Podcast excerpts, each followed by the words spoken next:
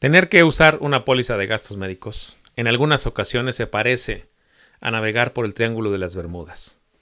Uno ingresa al hospital con una situación que no sabe qué es, se empieza a complicar y empiezan a desfilar por nuestra habitación un médico, luego otro médico, otro especialista y no sabemos qué está pasando. La cuenta sigue subiendo, la aseguradora no quiere pagar o pide más información y de repente todo se convierte en un caos que nadie puede solucionar y sentimos que nos va a tragar el mundo. De eso, de eso vamos a hablar el día de hoy. Cómo navegar en el Triángulo de las Bermudas de la póliza de gastos médicos mayores. Comenzamos. Este es el podcast de previsión financiera con Eloy López, el señor de los seguros.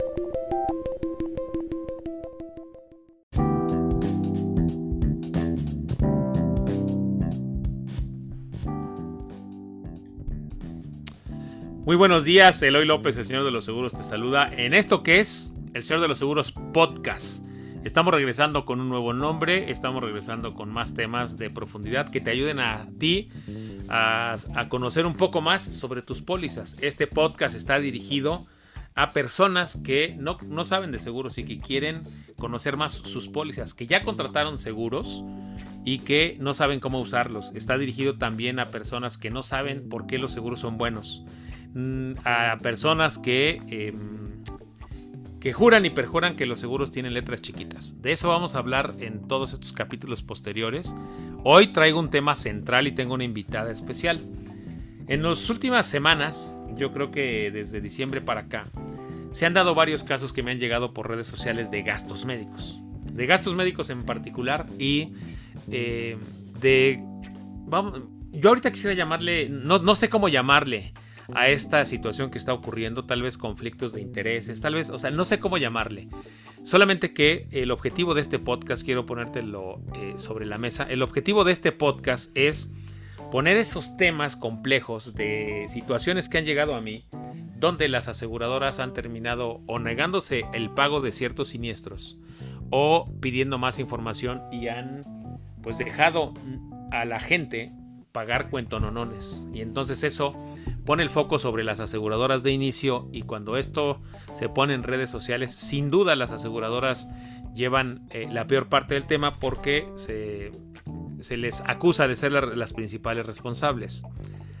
Como yo llevo muchos años de, mi vida, más de la mitad de mi vida llevo dedicándola a los seguros, a los seguros y conozco la industria de adentro, entiendo la complejidad del tema y quiero hoy eh, tratar de dar un poco de claridad y para eso traje una invitada. Si el tema es gastos médicos mayores y el tema son los dictámenes médicos, pues traje a la doc de los seguros.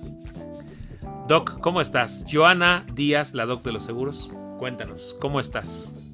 Muy bien, muchísimas gracias por haberme invitado. Y bueno, creo que estabas diciendo que no sabías cómo llamarse. Bueno, se llama No estamos haciendo nuestra chamba. Y no estoy diciendo en las aseguradoras, estoy diciendo todos los involucrados en los seguros de gastos médicos. Hay algo que no está funcionando, que no estamos haciendo su chamba. Y no digo que todos los casos son iguales, porque hay unos que surgen y se pagan y se pagan muy bien. Por lo menos eso es lo que creo. No, yo también creo en eso. Yo creo que una gran mayoría se paga y se paga bien. Eh, solamente que con el tiempo he aprendido, Doc, que, que hay casos complejos y que los casos complejos a veces eh, son los que llaman mucho la atención. Vamos a empezar, no, voy a, no vamos a poner nombres ahorita, pero vamos a hablar de casos complejos donde entran eh, personas al hospital sin un diagnóstico definitivo, por ejemplo. ¿Te parece? Entonces, vamos a hablar y, vamos a particularizar si los invitados quieren. Yo no puedo hablar de casos, eh, por ejemplo, el de la mamá de, Valeria Moy. Yo no puedo hablar eh, sin que ella esté presente aquí. ¿Te parece? Conocemos el caso por lo que ella ha publicado en su columna, por lo que ella dijo ya en radio, en W Radio. Conocemos ese caso. Y me gustaría, si se da oportunidad, de poder invitarla. Pero además, no es el único caso. Eh, hay casos públicos y también nosotros tenemos casos particulares. La doctora tiene casos, a eso se dedica, a resolver casos complejos, a resolver nudos irresolvibles. Entonces, bueno, vamos a poner sobre la mesa, Doc, quiénes son los responsables de que un siniestro quede correctamente pagado. Que cuando una persona utiliza su póliza, quién o quiénes son los responsables de que eh, la póliza funcione como debe funcionar? Cuéntame, empecemos por ahí. Vamos a ponerle nombre al niño. Para mí hay cinco actores principales en esto. A la hora del siniestro hay cinco actores.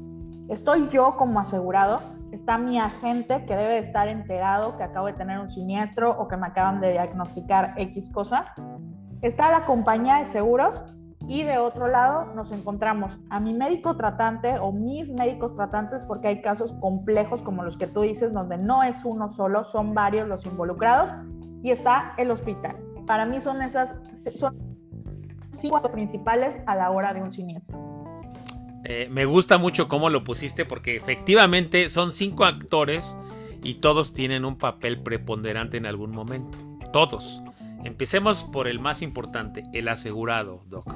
Ese es el actor principal, ¿estás de acuerdo? Y los demás vamos a llamarle actores de soporte. No, los otros cuatro son los actores de soporte. ¿Qué es lo que tendría que hacer un asegurado que contrata una... Vamos a empezar desde que contrata la póliza. ¿Qué tendría que hacer un asegurado cuando contrata una póliza? Primero decir la verdad y nada más que la verdad. Si se acerca un agente de seguros a ti o tú te acercaste a un agente de seguros, es súper importante que entiendan que existe una ley de seguros y fianzas donde tiene regulado en algunos de sus artículos que tú tienes que decir la verdad de lo que te preguntan en un cuestionario. Es que a mí ya me dijeron mi vecina, mi amigo, mi primo que en algún punto vendió seguros, que si yo comento que me operaron de la vesícula del apéndice, que tengo tal enfermedad, no me van a dar el seguro. Completamente falso, no todas las enfermedades son para que tengan una póliza, pero por otro lado, si tú mientes, esto va a traer consecuencias terribles y tú lo sabes, Eloy. Por supuesto que sí. Es más, eso, eso me gusta lo que pone sobre la mesa. Primero decir toda la verdad y nada más que la verdad. Eso, eso me gusta porque por ahí empieza una buena relación con tu póliza de seguro, ¿correcto? Sí. Ahora, eh, tú y yo tenemos experiencia y tú me has ayudado con casos donde siempre le digo al cliente, no tenemos que mentir, al contrario, tenemos que decir toda la verdad y nada más que la verdad. ¿Qué es lo que tenemos que ayudarle a la aseguradora? En la primera etapa, cuando alguien va a contratar una póliza, deben saber que se pasa por un proceso de selección médica, ¿correcto? Y este proceso de selección médica es importantísimo y no hay que saltárselo. No hay que saltárselo ni tomar decisiones fáciles de decir, pues es que mi doctor dijo que no lo diga. Es que mi agente de seguros me dijo que no lo pusiera no lo hagan, no lo hagan. ¿Qué, ¿Cuál es nuestra recomendación en ese sentido? Y aquí tenemos experiencia porque hemos trabajado juntos, la doc y yo en ese sentido. Vamos a decirle a la aseguradora las cosas tal cual son. Y el nivel de gravedad o el nivel de... Si tienes una enfermedad que ya tuviste con anterioridad, pero que no has tenido complicaciones en los últimos 5 o 10 años y que tienes, tomas un medicamento y que tu pronóstico futuro es muy bueno, ve con un médico y que te lo ponga por escrito. Hay tres cosas que el doctor te tiene que poner por escrito. Tus antecedentes, cómo empezó todo, tu estado actual y sobre todo tu pronóstico. Si le decimos toda la verdad en ese sentido, vamos a, suponer, hace muchos años me dio tal enfermedad, y, em, pero después me dieron tal tratamiento, tal, tal tratamiento, durante los últimos siete años he tomado X pastillas y estoy controlada. ¿Cuál es mi pronóstico? Que estoy muy bien. Y si eso además lo podemos soportar con estudios, hacemos una correcta selección médica, ¿o no, Doc? Sí, y bueno, yo solo agregaría esto, y perdónenme de verdad los agentes de seguros que están escuchando este podcast, pero si un agente de seguros te dice, no declares hipertensión, no declares esta cirugía, huye. Huye, busca otro agente de seguros que de verdad te esté explicando y te diga esto que te estoy diciendo, porque está en la ley. Hay que declararlo, no pasa nada, lo soportamos. Eh, tenemos gente asegurada que, oye, eh, me quitaron la tiroides, me quitaron la matriz, me quitaron X cantidad de cirugías y los aseguran, no pasa nada, no tengan miedo a eso, pero de verdad si les dicen, no vamos a declarar esto, huyan Huyan, eh, huyan. y es importantísimo que entiendan, este proceso de selección médica muchas veces se da por obvio, se da por hecho. Porque yo voy a contratar una póliza si, y a la gente de seguros parece que nos urge, y muchas veces lo tengo que poner sobre la mesa, parece que nos urge vender y que se emita la póliza porque tenemos metas de ventas. Pero yo siempre digo que no es lo mismo estar asegurado que estar bien asegurado. No es lo mismo si tú tienes una póliza y crees que te va a cubrir y porque ya omitiste algo y dices, ah, pues la aseguradora no se dio cuenta. No te preocupes, en algún momento la verdad siempre sale a la luz, siempre irremediablemente sale a la luz, ¿o no, Doc? en algún momento algún médico ñoño como el con el que estás hablando va a hacer preguntas de que eh, ¿Y de cuántas semanas nació tu hijo? Y fue cesárea y fue parto y hubo alguna enfermedad perinatal y te fracturaste y te pusieron transfusiones porque eso está normado, eso también tenemos que entenderlo, no vamos a culpar a que después de cinco años me hicieron una historia clínica mal y pusieron esa información. No está mal, las historias clínicas están normadas para nosotros como médicos, tienen una estructura y en esa estructura tenemos que preguntar todo, cuánto comes, si te bañas, si fumas, si tomas, un millón de cosas y sale a la luz en esas historias clínicas. Exacto, entonces la verdad siempre nos eh, eh, saldrá a la luz y la verdad también siempre nos hará libres. La verdad, si yo le digo toda la verdad a la aseguradora, créeme, es mejor que tú desde el momento sepas que no te va a cubrir cierta preexistencia, pero todo lo demás sí. Y que todo eso esté claro. No le tengas miedo a los endosos, ¿correcto, Doc? No le tengas miedo a los endosos. Nosotros hemos logrado sacar eh, pólizas donde la aseguradora dice clarito, esto sí te aseguro, pero esto que está aquí, ¿qué te parece que ya no te lo cubro? Eso es importante que lo sepas porque mucha gente dice que ya no me va a cubrir esto. Qué bueno que no te lo cubre y que lo sepas desde el principio para que no estés teniendo falsas esperanzas. ¿Qué más? Eh, ¿Qué otra cosa tendría que hacer el actor principal después de que ya le dijo toda la verdad a la aseguradora? Y que ya se consiguió un agente o una agente que es también eh, completamente transparente en ese sentido. Yo creo que lo segundo es prestarle mucha atención porque él eh, te va a dar un, tiempo de, de, su vida en donde te va a explicar a qué tienes derecho, a qué no tienes derecho, que eso también es bien importante porque he escuchado, no, no sé qué pienses, que me dicen los agentes, es que si yo llego con ellos y les digo que no cubren, pues ya no van a comprar nada. Y entonces yo digo, ¿cómo? O sea, o sea, ¿por qué no te van a comprar si lo que no te están cubriendo? A ver, hay una exclusión, por ejemplo, no te cubro enfermedades en caso de rebelión, guerra o no. Ok, pero lo tienes que, o sea, digo, está ahí y estás de acuerdo que pues hasta ahorita no ha pasado en, en la historia de seguros en México. O no te cubro fórmulas lácteas. Es importante que lo sepas y que no vayas creyendo que vas a tener a tu hijo y que te van a pagar la leche nan. O sea, ¿no? Y aparte, ¿cuánto te cuesta un bote? Pero también que te explique todo lo que sí tienes derecho y todo lo que puedes llegar a que te cubra tu póliza bajo ciertas condiciones. Oye, ahorita me acordé que la primera vez que viniste aquí fue cuando empezó la pandemia. En marzo del 2020 viniste aquí. Ahorita que hablaste de guerras y rebeliones, estábamos hablando en ese entonces que todavía no se declaraba pandemia. ¿Qué iba a pasar con las pólizas? Eh, yo no sé si fallamos en nuestro pronóstico, fuimos muy ingenuos.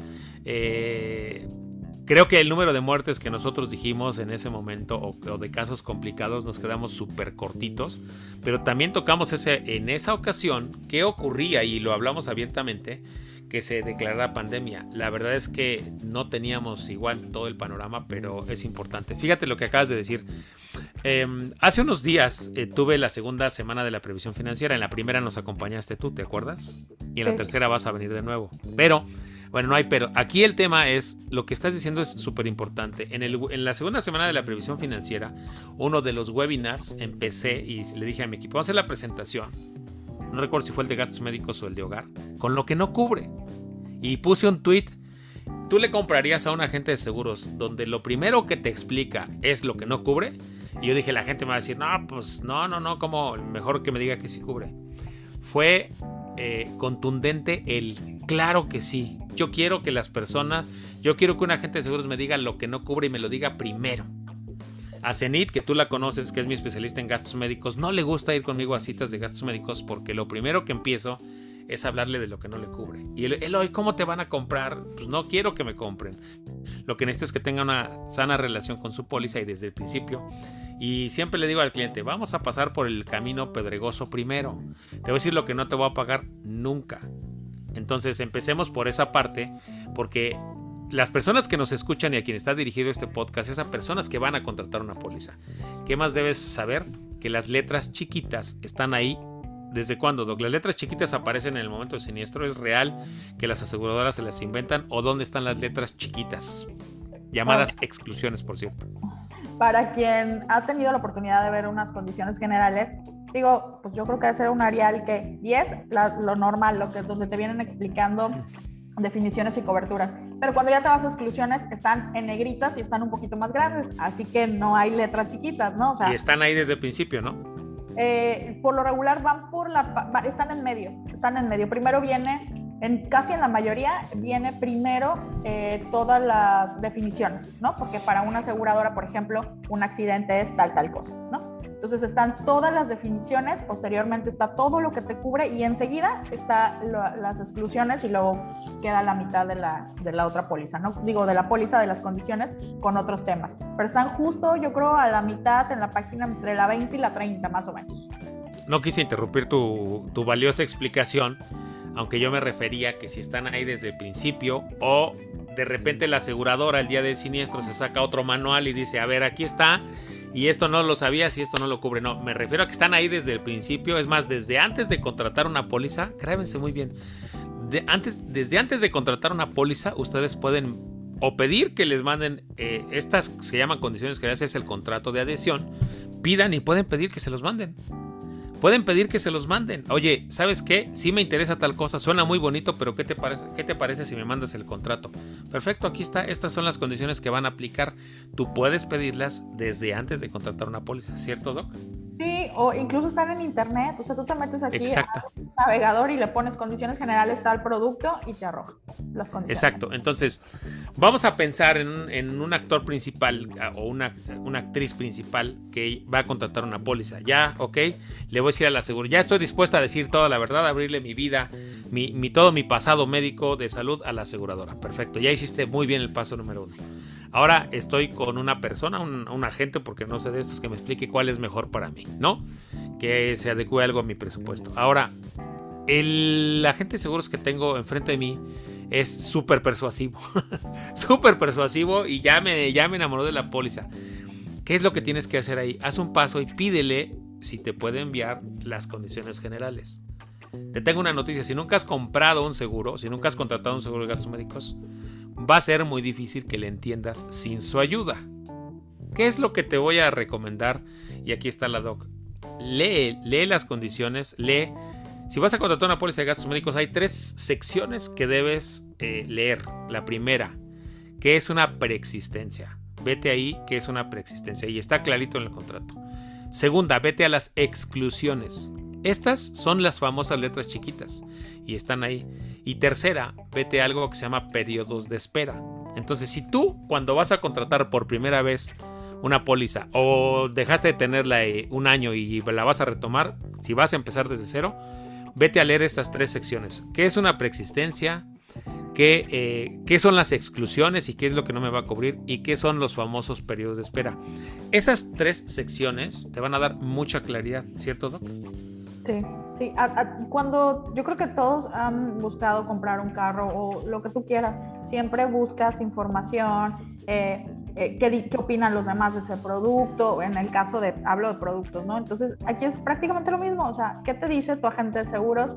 Lee, en serio es muy importante que puedas leer estas condiciones, aunque no le vas a entender así que, que a la primera a lo mejor, pero ya en la segunda cita, donde tú ya vayas con algo de información, va a ser muchísimo más fácil y te va a quedar más claro. Ok, ¿por qué es importante que hagan este proceso que les estamos recomendando? Es muy importante porque en gastos médicos en particular, diferente a cualquier otro ramo, seguro de coche, pues el, coche existe o no existe y es muy fácil de asegurar. Un hogar también es muy fácil de asegurar. Cualquier otra cosa, pero la salud de una persona eh, no es tan fácil porque pasas por un proceso de selección médica. Tienes que poner atención en estos tres puntos que voy a repetir. Tú ya le vas a decir la verdad, toda la verdad y nada más que la verdad, y se la vas a poner tal cual está. Si me refiero, si tú tienes hipertensión desde hace 5 años y tomas un medicamento y con estás súper controlado, así vamos a decírselo con todo. Y si tienes estudios que lo soporten, perfecto. Y después vas a pedir las condiciones generales o contrato, exclusiones, preexistencias y periodos de espera. ¿Por qué es importante que revises esto? Porque en una póliza de gastos médicos, grábate bien lo que te voy a decir, el actor principal o la actriz principal, que es el asegurado, se va a casar con la aseguradora. ¿Qué te parece ese concepto, Doc? Se va a casar con la aseguradora. ¿Por qué es, por es importante que sepas que se va a casar? Porque si tú un año vas a renovar tu póliza de coche y ya el año que viene ya no te gustó la aseguradora, te trataron mal, te dieron mal servicio, cámbialo de aseguradora. No hay ningún problema, no vas a perder nada. ¿Y qué pasa, Doc? Si yo este año tuve, contraté mi póliza, no la usé dos años, pero el tercer año me dio cáncer, la aseguradora me dio un servicio pésimo y yo me quiero cambiar de aseguradora. ¿Qué ocurre? Ya no te puedes cambiar con un cáncer. en el podcast hubiera visto los ojos que hizo la Doc. Exacto ya no te puedes cambiar. Eh, incluso hasta creo como que es mal ejemplo lo del, lo del esposo, ¿no? Porque al esposo lo cambias, pero... me refiero al matrimonio que dicen, o sea, te casas, ¿no? Bueno. Perdón, perdón, perdón. Espero no te esté escuchando tu, tu, esposo. lo cambias. Bueno, en el caso de gastos médicos, no, con un cáncer, en ese momento eh, diagnosticado, utilizando quimios, con cirugías, no te puedes cambiar y ninguna aseguradora te va a aceptar teniendo un cáncer en ese momento, o sea, no hay manera. O sea, ya estás ahí y ahora sigue la, segunda parte, ¿no? del segundo actor que va a ser el tema de la gente, el tema de la compañía, que eso me imagino que es a donde vamos, ¿no? Sí, claro. Entonces, ahora, ahora ¿qué, ¿qué pasa con el actor, con el, con el actor de soporte, el agente de seguros?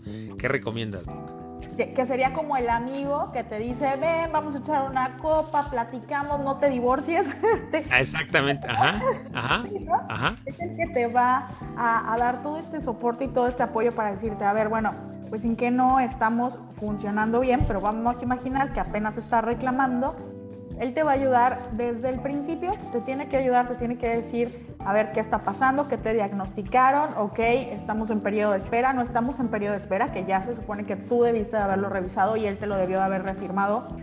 Y entonces, si todo está bien, tiene que ir contigo de la mano a llevarte a esta reclamación, ya sea que quieres hacer un reembolso o que quieras programar una cirugía por este cáncer que tienes, ¿no? O sea, eso es lo que sigue. Ok, ¿Qué, ¿Cuál es el papel de nosotros? Ya quiero que tú lo expliques en lugar de que lo explique yo solamente. ¿Cuál sería el papel del agente de seguros eh, si, el, si se entera, por ejemplo, que entra al hospital? ¿Cuál sería el papel? ¿Qué es lo que tendría que hacer el asegurado? Hablarle al agente de seguros e informarle en primera instancia ya estoy en el hospital, ¿correcto? Es correcto. Y en segunda, eh, tu agente que ya en ese momento se acaba de enterar, pues lo primero que tiene que hacer es volver a agarrar la póliza, porque tienen muchos clientes, pero tiene que agarrar la póliza, a ver, oye, cuánto tiene de antigüedad, qué póliza contrató, etcétera, etcétera, porque no se lo saben de memoria los, los agentes, ¿no? Y en eso ver en qué hospital estás y, decirte, oye, solo eh, te recuerdo que te, te ingresaste en un hospital de un nivel mayor y esto lleva, por ejemplo, una penalización, ¿no? Oye, ¿sabes qué? Me está reportando que te van a operar de la vesícula y tu póliza tiene ocho meses. Acuérdate que hablamos del tema de los periodos de espera. O a lo mejor va a ser que en ese momento están reclamando un tema de apéndice. Te va a decir, no te preocupes, hay que llenar eh, tu formato de aviso de, enfermedad, te lo va a mandar, porque ya sabes que ahora todo es eh, electrónico, te va a mandar por, por, por este, por WhatsApp, lo vas a, a prellenar, lo van a entregar y toda la información que vaya surgiendo te la va a pedir, de preferencia, ¿verdad? Te va a decir, oye, si puedes, mándame foto del informe médico. Y va a haber gente súper aventurera y con un muy buen servicio como el hoy, que va a ir al hospital. o sea, que va a ir al hospital en caso así de que, a ver, ¿qué no está funcionando? Y llega al hospital para saber qué está pasando. Entonces, eso es principalmente lo que tienes que buscar en un agente de seguros, que te dé el acompañamiento y que te vaya orientando a qué es lo que sigue. Ok, hay tres maneras de usar la póliza de seguros. Una que entras de emergencia al hospital, otra que tienes un tratamiento que no requirió hospitalización, pero si derivaste todos los gastos y está cubierto, va a ser por reembolso. Otra, una tercera opción sería que te detectaron algo, ya tienes un diagnóstico, pero no es urgente operarte hoy, te puedes esperar un par de semanas y eso se llama programar tu cirugía, ¿correcto? En estos tres elementos, el agente de seguros te va a acompañar. Aquí, Doc, hay un tema importantísimo. Cuando tú entras al hospital o cuando vas a presentar gastos de un reembolso, tiene que haber algo que se llama diagnóstico definitivo. Ahí ya estamos entrando un poquito más a fondo, doctora, ¿cierto? Sí. Entonces, es importante que sepas, eh, ahí es donde ya viene la primera, no quisiera llamarle arista, pero el primer tema, tienes que tener, debes tener un diagnóstico definitivo, debe haber un diagnóstico, para que la póliza de seguro opere, el paso número uno es que debes tener un diagnóstico definitivo. Háblanos de eso, ¿te parece? Sí. Eh, se supone que, regresándonos un poquito, tú ya leíste las condiciones, debiste haber topado en algún punto con esa parte del diagnóstico definitivo y seguramente tu agente, ah, ya cuando le compraste la póliza y tuvieron esta retroalimentación, volvieron a tocar el tema del diagnóstico definitivo porque sí es muy, muy importante. Ya estamos utilizando la póliza y ya nos dijeron que tenemos algo. No sabemos qué porque pues llegué con dolor de cabeza, llegué con náusea, eh, tengo a lo mejor eh, presión baja, pero estos no son diagnósticos, ahí deberíamos de partir de esa parte. Son síntomas, ¿no? Exacto. Una cosa son los síntomas y los signos, porque un síntoma es un dolor de cabeza y un signo, por ejemplo, es que me salieron moretones, es algo que tú, que tú puedes ver, ¿no? Entonces hay síntomas y signos en medicina.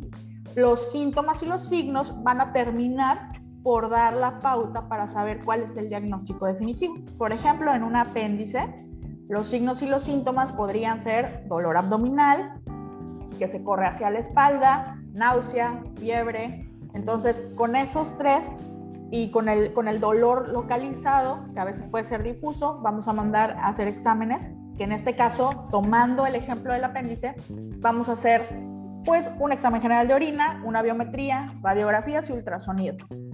Si en esas cosas termino con los signos y los síntomas y con los estudios de elaborar mi diagnóstico y decir que es un apéndice, no vamos a tener ningún problema. Pero ¿qué pasa si al momento de pedir el ultrasonido, las radiografías, no es un tema de apéndice y dice no es apéndice, hay que seguir buscando. Ahora yo como médico voy a pedir un urotac porque entonces ahora este dolor puede ser un tema de una piedra en el riñón. Entonces ya me voy, ya le voy a pedir al, asegurado ahora un Urotac y nada, que el Urotac sale bien. Entonces, ¿qué sigue? O sea, siguen haciendo más y más estudios, pero hasta el momento seguimos sin diagnóstico. Con estudios, una batería de estudios que ya pedimos, con signos y síntomas en el paciente, pero sin un diagnóstico definitivo. Y ahí es cuando no pudiera todavía entrar la compañía de seguros a decir, te cubro el siniestro, porque no hay un diagnóstico. Oye, ya, ya se puso interesante el tema. Yo, yo ya te quisiera dejar correr solita, pero eh, ya es que ya entraron dos actores principales más, o, los ya entró el hospital y ya entró el médico. Fíjense y aquí pongan muchísima atención. Ya entraste al hospital y demos por hecho, eh, ya no me quiero regresar, demos por hecho que ya sabes y que entraste a un hospital que te corresponde. Ya no nos metamos ahorita en esas complejidades. Porque estamos entrando al tema central de lo que ha ocurrido en dos casos particulares de redes sociales, que son entras y no tienes un diagnóstico definitivo. ¿Qué quiere decir? Hay signos y síntomas y hay estudios que te mandaron a hacer que sospechaban que era un apéndice.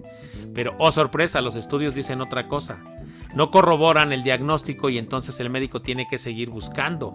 Nosotros y la doc tenemos un caso particular de un asegurado mío que entró por una cosa, pensaban que era una cosa y no era esa cosa.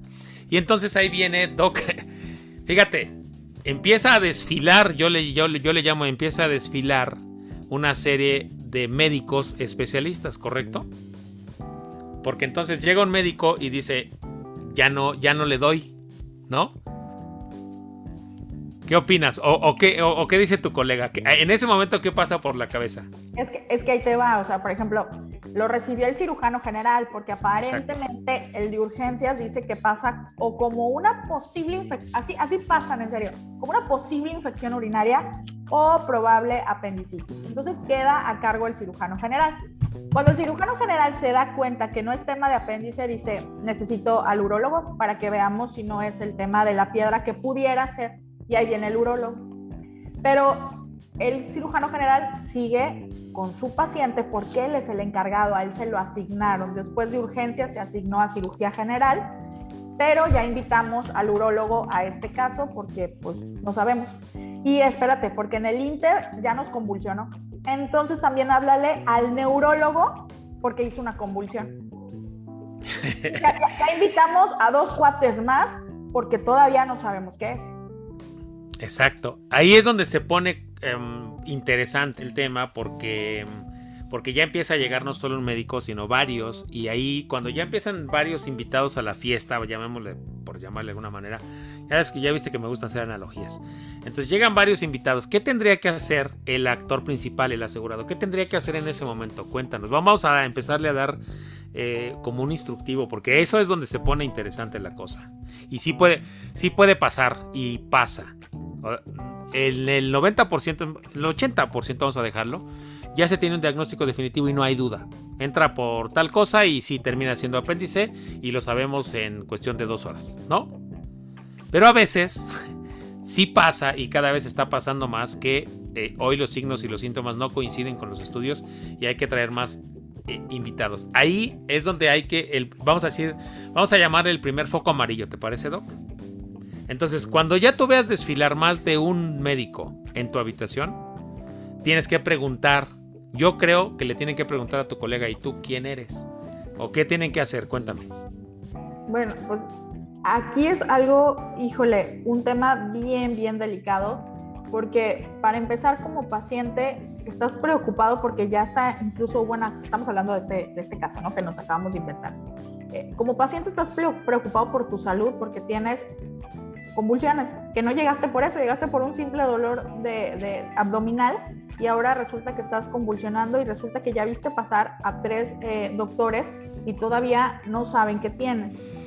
Aquí debe de seguir una estrecha, muy estrecha relación de comunicación, tanto con el agente de seguros, si tú como paciente no puedes, tienes, de verdad, yo creo que son de esas cosas que como como adultos este, tendríamos que tener, si se va a quedar mi mamá o mi esposo a cargo, tiene que tener una muy buena relación con el agente para que le esté informando qué va pasando. Y segundo, también mi familiar o yo, si es que estoy en condiciones, tenemos que estar preguntando al médico qué está pasando. Eh, decirle si ya hay un diagnóstico definitivo y otra parte importante que a lo mejor no nos va a gustar tanto y que en ese momento a lo mejor no tenemos cabeza y es empezar a revisar la cuenta de los hospitales y ahí va el siguiente actor que es el hospital, ¿sí? O sea, aquí ya llega un punto en el que a pesar de todo la angustia que hay por la falta de salud, hay que revisar el tema de las cuentas con los hospitales y tener una muy buena relación con el médico para que nos vaya explicando qué está pasando. Fíjate que eso, eso que estás tocando ahorita es muy importante porque imaginemos esta persona que entró con dolor abdominal que no se le ha quitado, no desaparece y ahora tuvo una convulsión y no saben de dónde viene. Y entonces dice, si yo fuera um, un paciente, yo solo quisiera pues dejar desfilar personas y vamos a decir, ahí entra el pensamiento que es correcto, yo para eso pago una póliza, el pensamiento es, para eso pago una póliza. Entonces, lo que está recomendando la doc es importantísimo. Primero, delégale las decisiones sobre tu salud a un familiar o a una persona cercana de tu confianza que sea la que te va a acompañar, a tu acompañante. Pues, y regularmente suele ser un familiar. Y dile y pídele a ese familiar varias cosas. La primera, ten una estrecha comunicación con mi agente de seguros. Segunda, por favor empieza a preguntarle a los médicos cuál es el papel de cada uno de ellos. No los, pierdas, no los pierdas de vista, empiézalos a identificar. Y tercera, por favor, baja regularmente a ver con la cuenta del hospital cómo va. Porque en una de esas ahí ya tienes que ponerte alerta. Y no quiero meterte angustia. Pero puede ser que sea un caso que no te vaya a pagar la aseguradora. ¿Cómo actuarías si supieras que la aseguradora no te va a pagar? Segurísimo irías a revisar la cuenta cada 12 horas. Y dice un cliente que cada 12 horas los revisaría cada hora y estaría ahí enfrente. Entonces, tienes que actuar como si el evento no se fuera a pagar. Entonces, de esa manera vas a estar vigilando que la cuenta vaya subiendo. Mi mujer es buenísima en eso, ella, es contadora. Y mi mujer viene y empieza a decirle, pero si no le pusieron esto, si no le pusieron esto otro. Y eso es importantísimo porque el actor principal, que es el que va, el que va a ponerte todo a disposición, que se llama hospital, él encantado de poner y poner y poner cosas. Y que no preguntes, ¿cierto, Doc? Sí, y híjole, quiero, quiero aquí abordar un tema que es muy importante, me parece muy importante. Soy médico y estoy muy de acuerdo en muchos temas que traemos como gremio, pero, pero se nos olvida que al final nosotros damos una prestación de servicio y estamos acostumbrados porque así se fue desarrollando la medicina desde siempre donde el paciente no cuestiona, el paciente no cuestiona, pero ¿qué crees? Estamos en una época en donde Google es tu médico, donde preguntas qué pasa si tengo estos síntomas, me puedo tomar un paracetamol. Entonces, estamos en otro momento de la vida y me parece, me parece que como médicos, la formación que tenemos es siempre que nunca se nos cuestiona que el paciente no tiene derecho a preguntar, pero se nos olvida que al final es un servicio y me están pagando porque yo llegué a un diagnóstico, me están pagando porque le quite el dolor, le quite las convulsiones, etcétera, etcétera. Entonces, no estamos acostumbrados a eso y desgraciadamente, y me acuerdo perfectamente que en la carrera, una de las cosas que te fomentan, ya estando dentro de la, de la escuela de medicina, es que pues eres de los muy, muy pocos que pasan el examen y eres, wow, lo, mejor, ¿no? Porque pues eres, nada más abajo de, abajo de Dios estás tú como médico. En serio, de verdad, que esos son algunos de los comentarios que los maestros nos daban. Entonces, es bien importante aterrizar esta parte en donde estamos dando un servicio, estamos dando un servicio, nos contratan, tienen derecho a preguntarnos, tienen derecho a cuestionarnos, tienen derecho a pedir una segunda opinión. Y así como les dije, cuando un agente les diga que omitan algo, huyan. Cuando un médico te diga que no, que no te puede dar información, que no puedes traer a otro para una segunda opinión, huye. De verdad, no debería de haber temas ni celos porque hubiera una segunda opinión. A ver si no termino linchada por mis amigos, doctor. No, pues es que mm, para eso nos arriesgamos a. y no digo nos, nos arriesgamos, pues para eso es nuestro podcast y, y nuestro. Nosotros tenemos una responsabilidad. Y esa responsabilidad es informar. Informar porque tú y yo creemos en la industria aseguradora. Sabemos que funciona y que en la mayoría de las veces son, vamos a llamarle cosas de rutina. En la mayoría de las veces nos consta. Eso sí, eh, tú y yo tenemos la certeza de que, las, de que la industria funciona, de que la industria está ahí y ayuda. Y que tiene algunas cosas importantes que mejorar y, una de, y, es, y son estas, ¿no? En la actualidad, entonces, fíjate que todos los actores principales tenemos una responsabilidad. El asegurado, el agente de seguros, el médico, el hospital y cuál era el otro que ahorita se me fue. Ah, la aseguradora. Pequeño detalle, la aseguradora. Alguien se me olvida. Bueno, sí, la aseguradora. Entonces, el trabajo de los agentes de seguros junto con el, asegurado es que todos esos actores que estén actuando, se me ocurre una analogía, que actúen, vamos a decir que cada quien haga su papel de manera correcta para que la película salga bonita, ¿no? Y a veces, en situaciones particulares donde no tenemos un diagnóstico definitivo, yo como agente tengo que estar alerta. Alerta es preguntarle al asegurado, oye, pues, ¿a dónde viajaste los últimos días? ¿O qué comiste? ¿Qué hiciste?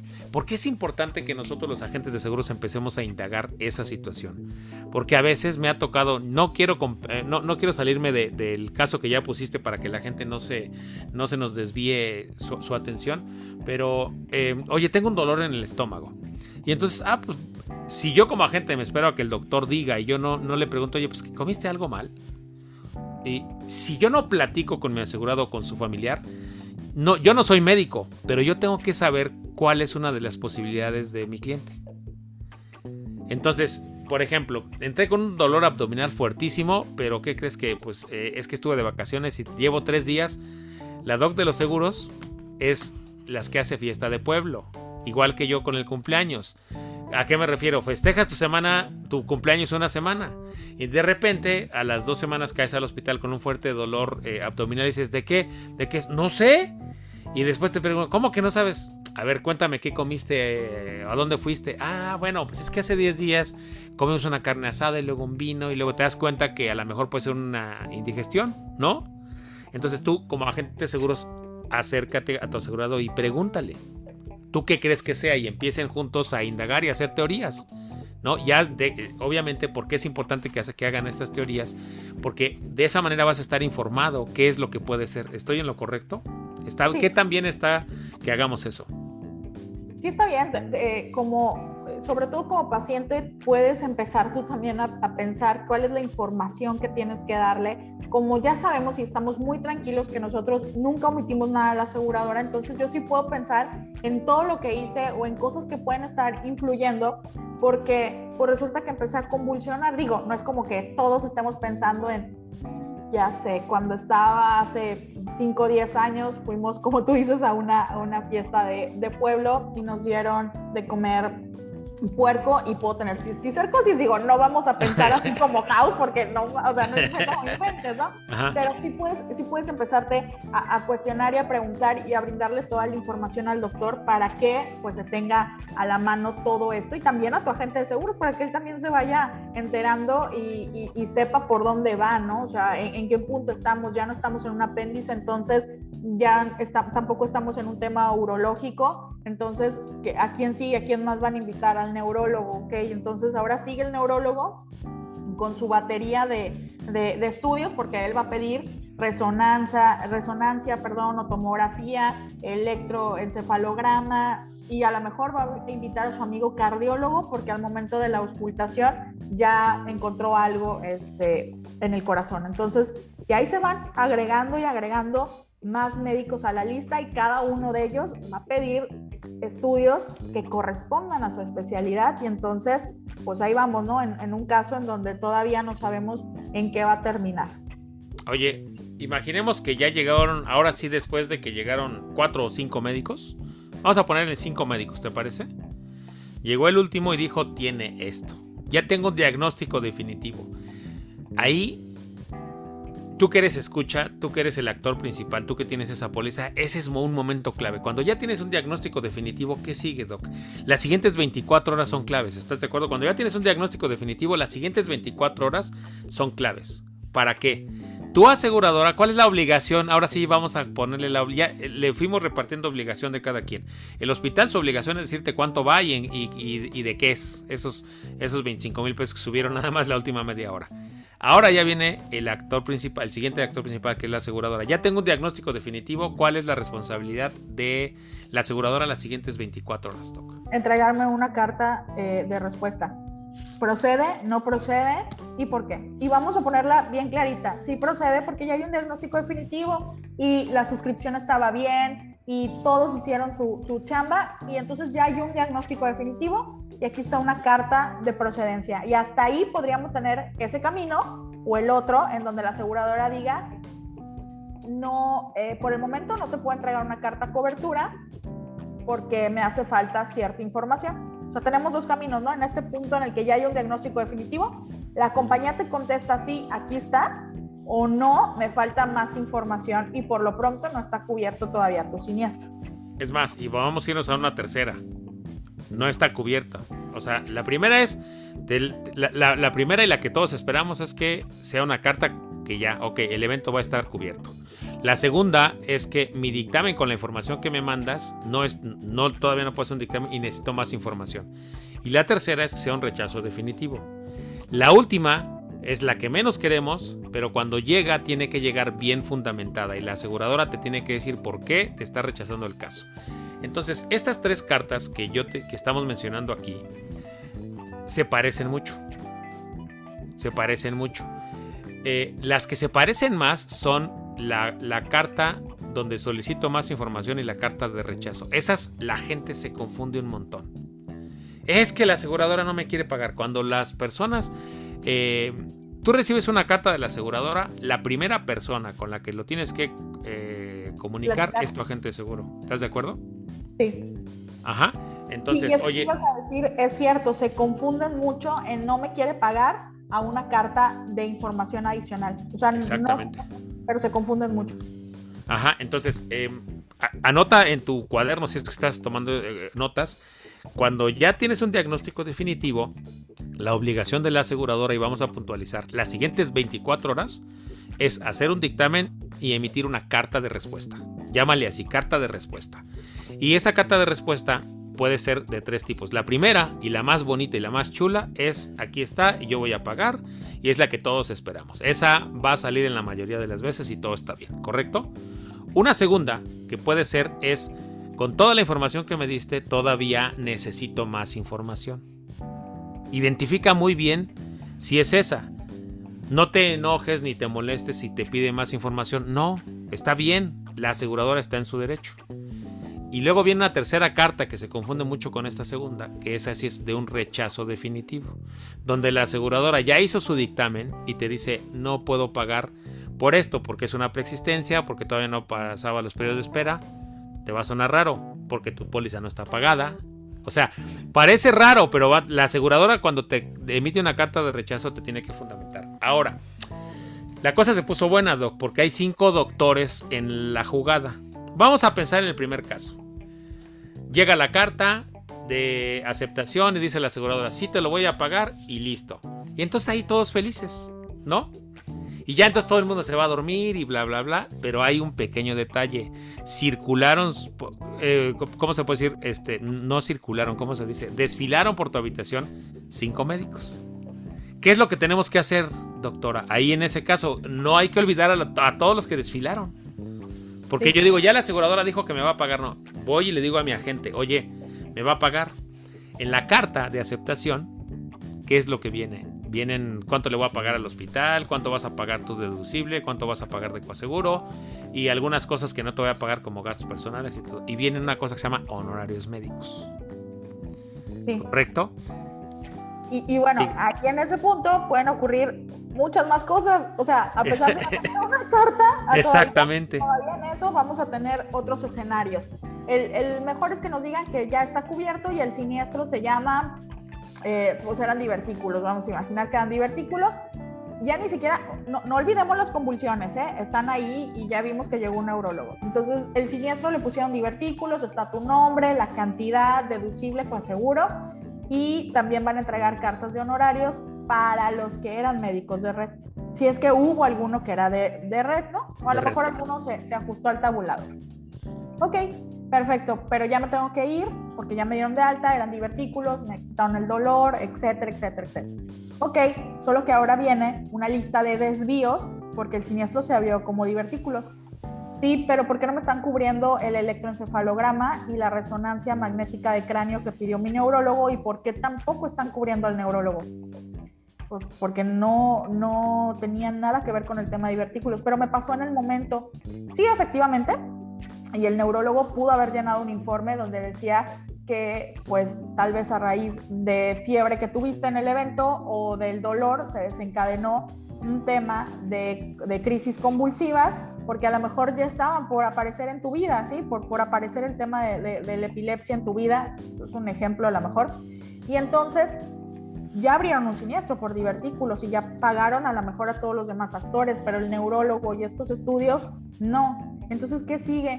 Pues abre un siniestro ahora por el tema que ya tienes diagnosticado, porque en el inter de que llegaste al hospital, sí tenías divertículos, este, se trataron, pero apareció el tema de las convulsiones y eso es otro boleto y otra cosa.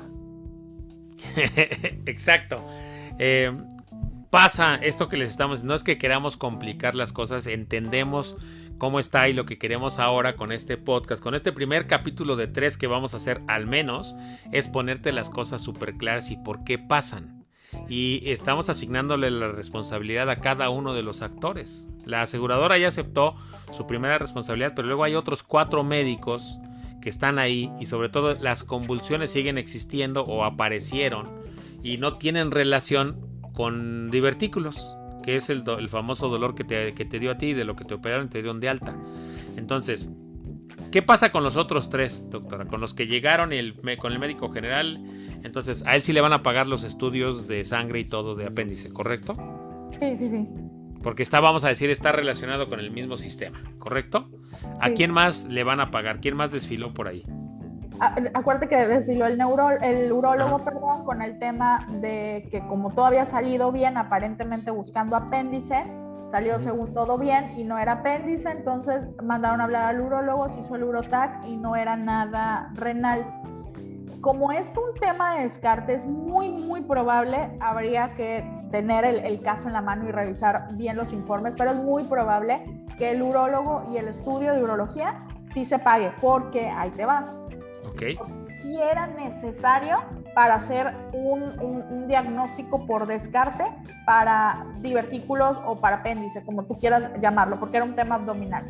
Donde ya no hay relación, como el cardiólogo, que también le hablaron porque escucharon algo aparentemente, ahí no hay relación, o sea, no hay ni una relación, porque además el cardiólogo llegó, escuchó, dijo, mm, sí, pidió electro y el electro estaba bien. Entonces el cardiólogo dice, no tiene nada, está súper bien, pues sí se escuchaba ahí una pequeña arritmia, pero pudo haber sido por la dosis de opioides que le estaban dando para el dolor, no sé. Y ya, entonces él se va, el cardiólogo no va a estar cubierto, el electro, si no hubo una cirugía, tampoco se lo van a cubrir y entonces ya te quedaste molesto porque al cardiólogo y el electro no te lo cubrieron. Y luego tenemos el tema del neurólogo, que tampoco te lo van a incluir ahí ni con sus estudios. Entonces, ahí vamos, ¿no? Entonces, ya cubrieron la llegada a urgencias, ya cubrieron tu cirujano, ya cubrieron el, el, el urólogo, pero los otros dos, no. Ah, se puso interesante la cosa porque pasa. Eh, vi ahorita, me miro la película, me regresó de tres casos que tenemos similares a este, ¿no? No son de apéndices, son, de hecho son, son más complejos. En una tuvimos ocho médicos que desfil, desfilaron, ¿no? Entonces, ¿por qué es importante que sepas esto? Es muy importante que sepas porque cada uno de los médicos que desfiló no lo hizo gratis. ¿Y a quién crees que le va a cobrar? No le va a cobrar al hospital. Te va a cobrar a ti. Y ahí vamos. El hospital, este actor que es el encargado de cobrarte, el hospital tiene una, un lugar llamado caja de médicos. Entonces, eh, la, ya tienes tu carta de aceptación de que la aseguradora va a pagar y tú estás muy feliz. Ya tú, le dices a tu agente, ya salió la carta, pero ni tú ni tu agente la revisan. Y entonces agarras, da ah, muy feliz, me voy el sábado, me dicen que me voy el sábado, perfecto. Ah, muy bien, perfecto, ya entonces tu agente de seguro se va de fin de semana y se va, se, va de viaje y no lo encuentras.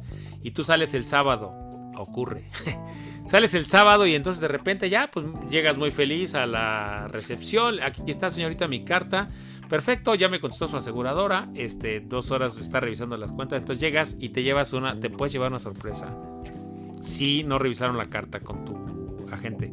Te puedes llevar una sorpresa y la sorpresa es que llega al hospital y te dice, ok, eh, la aseguradora me dijo que va a pagar el deducible, el coaseguro, es tanto y estas cosas personales no me las pagó. Hasta ahí estás contento, feliz y todo. Y ya, entonces tú ya estás feliz y oh, te dice el hospital, oiga, ya le firmé esta hojita y aquí ya le digo que usted ya me pagó. Hay un pequeño detalle. Aquí me dice que tiene que pasar a caja de médicos. Cuando eso ocurre, regularmente el asegurado no sabe a qué se refiere.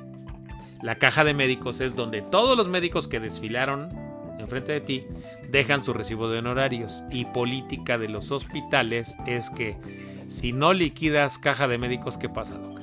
No puedes salir. quedas ahí. Exactamente. Entonces, el caso de, por ejemplo, aquí el, el, caso de Valeria Moy es, se enfrentó a todo este sistema. Y efectivamente ya sales, ya ella hacía las cuentas, pero sí, efectivamente puedes llegar feliz, feliz y salir y ya pensar que vas a salir. Y te dicen, caja de médicos. Si es la primera vez que escuchas la palabra caja de médicos, híjole, te la vas a pasar muy mal esa mañana. Porque si no sabes qué es caja de médicos y te empiezas a pelear con el hospital, oye, yo ya le pagué, sí, perfecto, a mí ya me pagó, por mí usted ya se puede ir. Pero el médico que tiene un convenio que trabaja aquí conmigo, pues aquí al ladito hay una cosa que se llama caja de médicos. Si usted no le paga a él, pues no lo puedo dejar ir. Pero es que no lo puedo dejar ir. Entonces ahí es donde muchos, muchas personas se sienten atrapadas y se sienten rehenes. Literalmente se sienten rehenes. ¿Estás de acuerdo? Porque sí se siente así. Yo lo tengo que reconocer y sí se siente así. Sí, y, y, vas a caja de médicos y resulta que hay un, un recibo de honorarios del cardiólogo por 5 mil pesos, nada más porque hizo el electro y la consulta. Eh, más bien porque hizo el electro y la consulta y te dice 5 mil pesos, solo me vio una vez. Esa es su, su, tarifa, eso es lo que cobra por una. Y saliste barata. Hospitalaria con electro, por ejemplo. Y luego te encuentras con que hay honorarios del neurólogo que por haber, haberte visto tres días y haberte ayudado a llegar al diagnóstico de que bueno, ya tienes eh, el tema de una crisis epiléptica, etcétera, etcétera, este, pues tú está cobrando 20 mil pesos, ¿no? Por los tres días de visitas intrahospitalarias. Y entonces, pues tienes que pagar estos 25 mil pesos de tu cuenta, de tu dinero, que a lo mejor ni siquiera pasó por tu mente que ibas a terminar pagando estos 25 mil pesos. Exacto. Entonces, tienes que estar preparado. Es así de complejo, vamos a llamarle complejo. Es así de, en, situaciones como estas, pasa y es real, pasa. ¿Cuál es? ¿Cómo lo podemos evitar? Tú tenías como una especie de manualito. Vamos a, a evitar que esto vuelva a pasar. ¿Qué es lo que nosotros quisimos hacer como primer capítulo? Es cómo evitas que esto te pase. ¿Cómo evitas llevarte estas sorpresitas? Porque si hay un camino, no todos son malas noticias ni todo va ya te dijimos cómo, pero ¿cómo lo evitas, Doc? Bueno, es que... Eh, ¿O cómo te preparas para una situación así? Bueno, es que ya dijimos el punto en el que sí tengo que estar bajando porque es obligación del hospital estar mandando tu cuenta, si no cada día, por lo menos cada dos días para que den el aumento de suma. Y en el aumento de suma también es obligación de las compañías que, que porque luego pasa que como no es un paciente que se va de alta, no es prioridad. Entonces el aumento de suma lo reviso mañana o pasado y termina la compañía por dar los aumentos de suma cada 3, 4 días y en esos 3, 4 días ya te llevas la sorpresa de que hay un buen de cosas que no te van a cubrir. Si se si todos hiciéramos la chamba como dijimos al principio, pues la idea es, el hospital está mandando la cuenta como la aseguradora lo marca, cada 24 o cada 48 horas. Ellos responden con la carta y con los desvíos y tú te vas enterando, ¿sí? Y, eh, a lo mejor iba a ser imposible que te enteraras que los estudios del neurólogo no los iban a, cubrir, pero si se hace esto, o sea, tienes que enterar a los dos o tres días, porque el neurólogo te vio desde el segundo día y ahorita ya vas en tu quinto, entonces en algún punto te debiste de haber enterado. Y es cuando vas con tu agente y le dices, oye, me desviaron todos los estudios de neurología porque pues, me comentan que no va de acuerdo al, al, siniestro que tengo de divertículos, por ejemplo. ¿sí? Y entonces ahí te vas enterando. Eso sería en el mundo ideal lo que debería de, de pasar, ¿no? Porque de otra forma, si no hay esta comunicación con el hospital, eh, con los doctores y con tu agente, vas a llegar al alta y vas a encontrar, como lo decía el artículo, 16 hojas de desvíos, 20 honorarios médicos de doctores y tú dices, ¿cómo? ¿A qué horas pasó todo esto? ¿no? Y es cuando llegan las molestias. Fíjate que acabas de decir algo, ¿a qué hora pasó todo esto?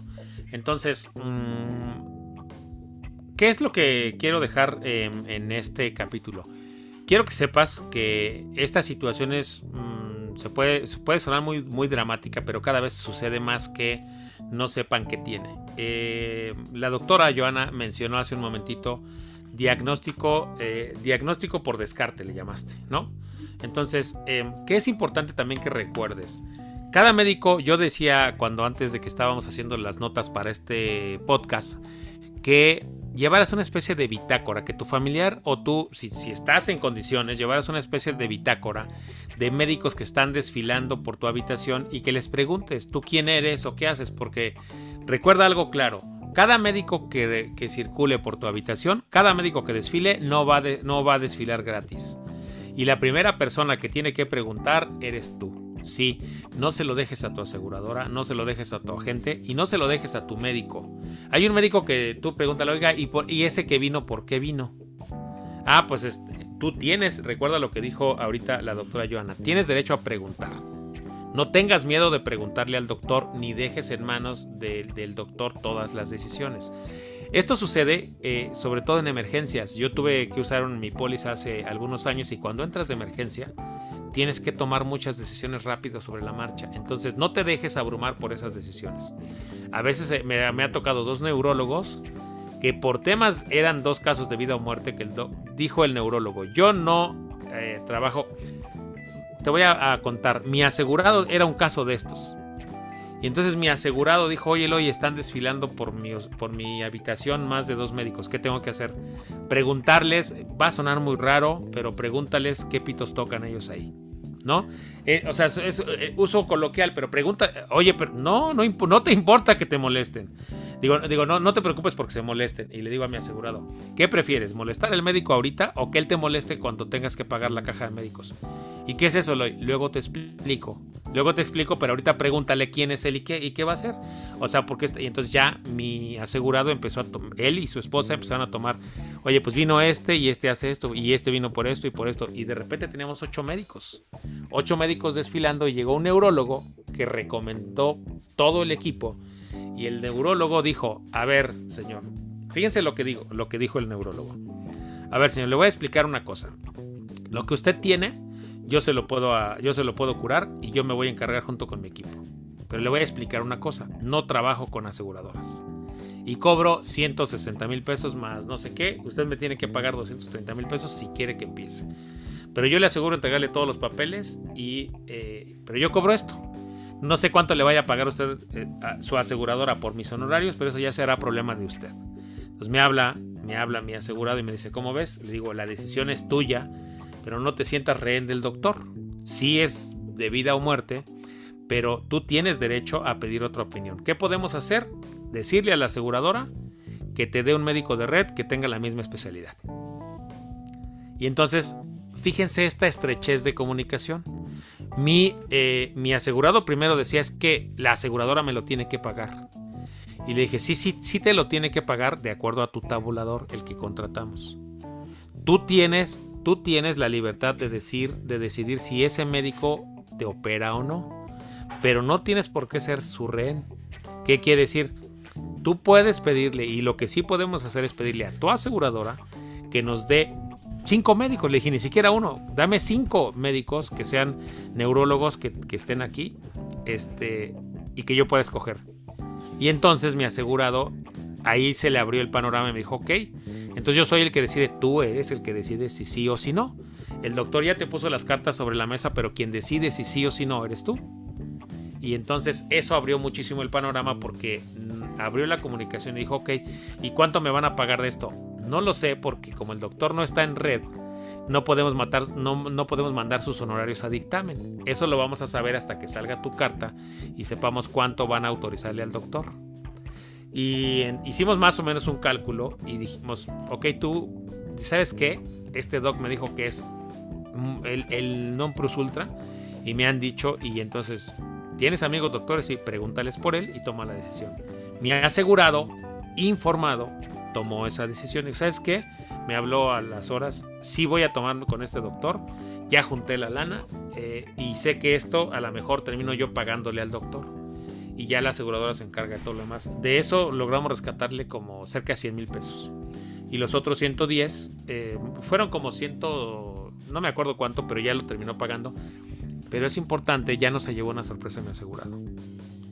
Es correcto. Y, y, qué bueno que tocaste el tema de los médicos. Y les vuelvo a repetir, tienes derecho a pedir segundas opiniones, tienes derecho a preguntar eh, sin que el médico se ofenda. Es tu salud, es tu salud por lo que estás preguntando. Y aquí voy a volver a hacer otro punto.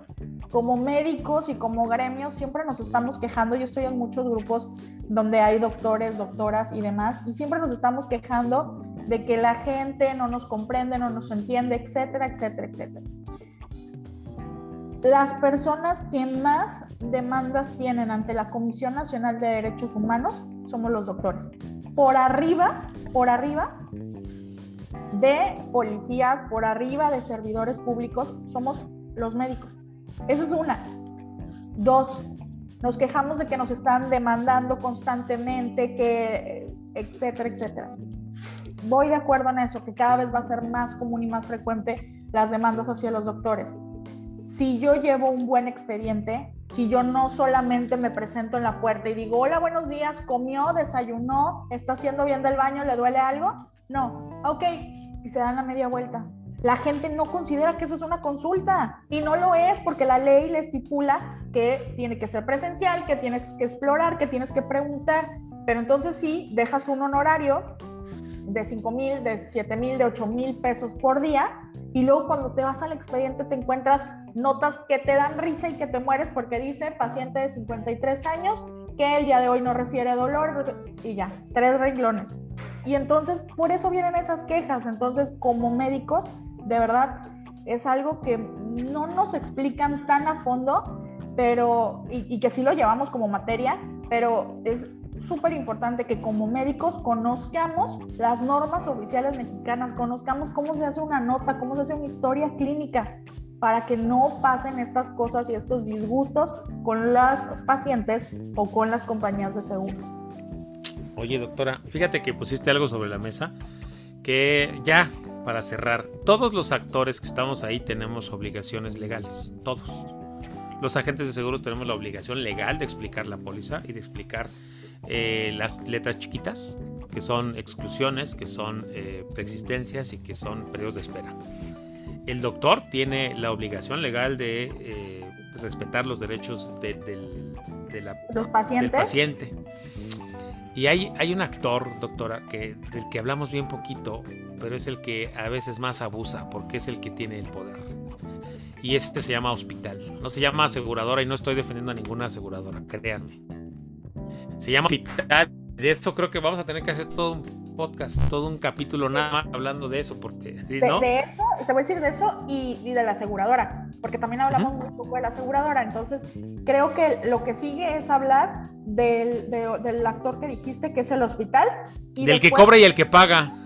y después culminar con el tema de la aseguradora, porque también, o sea, no crean que porque hablamos poquito ahorita, no tenemos mucho que platicarles y mucho que decirles. Y como dijo hoy, no estamos defendiendo a ninguna, lo único que buscamos nosotros es que ustedes estén informados y que las aseguradoras paguen lo que tienen que pagar.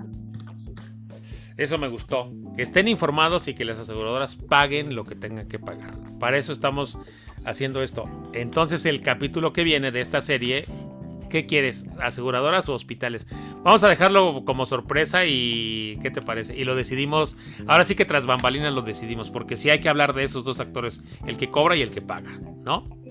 Y que los invites a que el martes se conecten a las 8 de la ah, noche. Ah, cierto. Hoy, hoy eh, que se está liberando, si hoy, no sé cuándo liberé este capítulo, si el lunes o el martes. Eh, eh, es que el lunes es 14 de febrero, entonces no, no, no quiero quitarle el ruido. Entonces el martes, el martes que es 15 de febrero, es muy probable que esté liberando este capítulo. Y hoy en la noche a las... ¿A qué hora, doctora? 8 de la noche.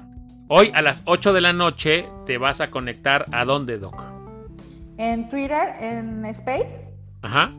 Vamos a hacer un Space hoy a las 8 de la noche, 15 de febrero, donde vamos a abordar este tema en vivo. No sabemos a qué nos vamos a enfrentar porque nunca hemos hecho un space. Imagínense hacer esto, esto lo hicimos grabado y afortunadamente la cosa fluyó y creo que quedó muy bonito. Eh, muy bonito porque está informativo, porque asigna responsabilidades a cada quien y porque es apenas el primero de una serie de tres que lo que busca es que estés informado y que las aseguradoras paguen lo que tengan que pagar. Ese es el objetivo, ¿correcto? Y em, entonces hoy a las 8 de la noche, martes 15 de febrero a las 8 de la noche, vamos a estar en Space. En las notas de este capítulo te voy a dejar la liga para que puedas unirte al Space el 15 de febrero a las 8 de la noche. Vamos a tratar este tema en vivo a ver cuánto Hoy, ahorita no, no sé cuánto nos llevó, eh, una hora y 25. No sé cuánto vaya a ser el space porque va a llegar gente. No sé si les vamos a dar o no la palabra o solo vamos a ir explorando y no sé cuántos space nos lleve, pero algo que decidimos, Joana Díaz, la doc de los seguros, y Eloy López, el señor de los seguros, decidimos que uno de los papeles preponderantes que nosotros tenemos en redes sociales y en la industria es informar. Tenemos la obligación de informar de manera correcta. Porque la doc y yo nos desilusionamos con casos en los que decimos es que esto sí lo tenía que pagar y nos ha tocado irnos a pelear legalmente a los despachos, a, los lugares legales de los hospitales. Ya les platicaremos de una clínica del norte que nos ganó el caso, ¿no? Ah, bueno, a veces, a veces queremos tirar la toalla. A veces nosotros mismos que estamos dentro de la industria decimos, ¿sabes qué? No, yo creo que ya no, ya, ya no, ya, ya no hay que estar en redes, ya, ya. Es más, la doc, puedo decir lo que me dijiste la semana pasada tras bambalinas. dale, dale. La doc que lleva haciendo una, eh, una labor, pues ya, ¿cuánto llevas? ¿Dos años? ¿Ya? ¿Fuerte? Bueno, en realidad, eh, solita, solita desde el 2017, pero una labor fuerte fue a raíz de la pandemia en el 2020. En el 2020, pero la semana pasada me habló la doctora y me dijo, creo que la doc de los seguros ya no va a existir. Y le dije, ¿pero por qué? Y entonces me contó un par de casos donde ella confiaba mucho en la aseguradora. habló con funcionarios, no vamos a decir ahorita los nombres, eh, habló con funcionarios de casos que ella sí cree que procedían. Y entonces, es más, todavía seguimos revisándolos y decimos que sí proceden. De hecho, lo que nosotros siempre eh, nos, nos, encanta es que le decimos a la aseguradora, pues esto ya lo revisamos con lupa y sí lo tienes que pagar. ¿Para qué hacemos al asegurado pasar por más cosas? Y te, podemos decir con, con, con, justa razón que en el 99% de los casos, de nuestros casos, se pagan, ¿cierto? Sí. Se pagan. La labor de la... De, yo a Joana la conozco justamente eh, más o menos desde el 2019, cuando empezó todo este tema. Y me gusta mucho la labor porque la labor de ella y cómo empezó ayudando a, las, a los asegurados que no sabían cobrar, que no sabían si el asegurador les había rechazado su pago, si, si sí o si no. Ella los casos más complejos los empezó a atender y ayudar a las personas que tenían pólizas y que habían sido abandonadas por, estos, por cualquiera de estos cinco actores. Ella los rescataba y les ayudaba a que su siniestro procediera. Eso es a lo que se dedica actualmente. Es más, tiene un despacho legal. O sea, hoy ha hecho también su labor que le dije, ¿cómo es que te vas a abandonar algo que cura un dolor de las personas? Y entonces la convencí y está aquí, pero les juro que dijo, ya no, ya, ya no quiero ser la doc de los seguros.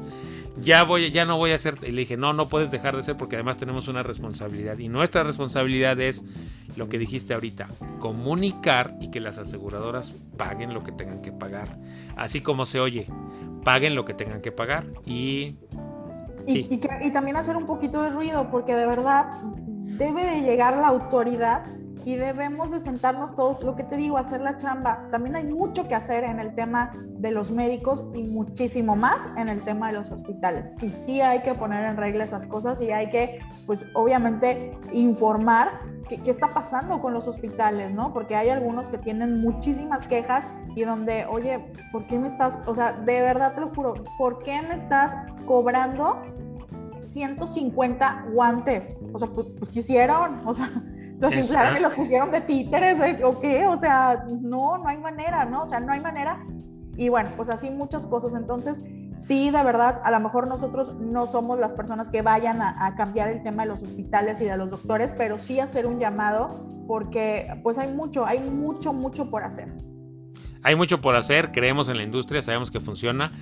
Yo no me imagino de verdad un mundo sin seguros, porque eso las enfermedades seguirían existiendo, las cuentas se tendrían que seguir pagando y quien tendría que seguir pagándolas es el actor principal sin póliza de seguro. Entonces, un mundo sin pólizas es peor y un mundo sin la doc de los seguros y sin, el señor de los seguros es mucho peor todavía, se los garantizo.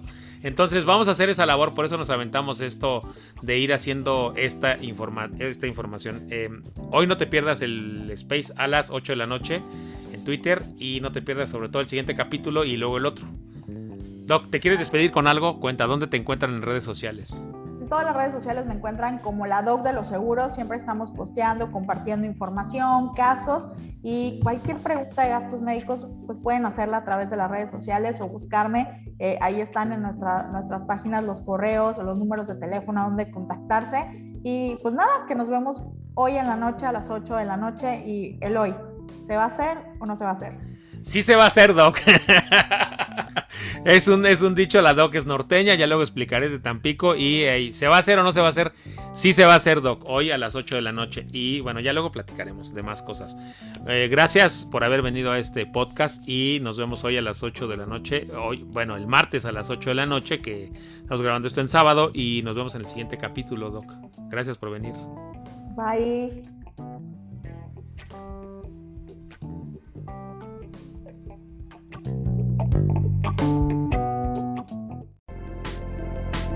Gracias por escuchar el podcast de Previsión Financiera con Eloy López, el señor de los seguros. Síguenos en iTunes, iVoox, redes sociales o en previsiónfinanciera.com.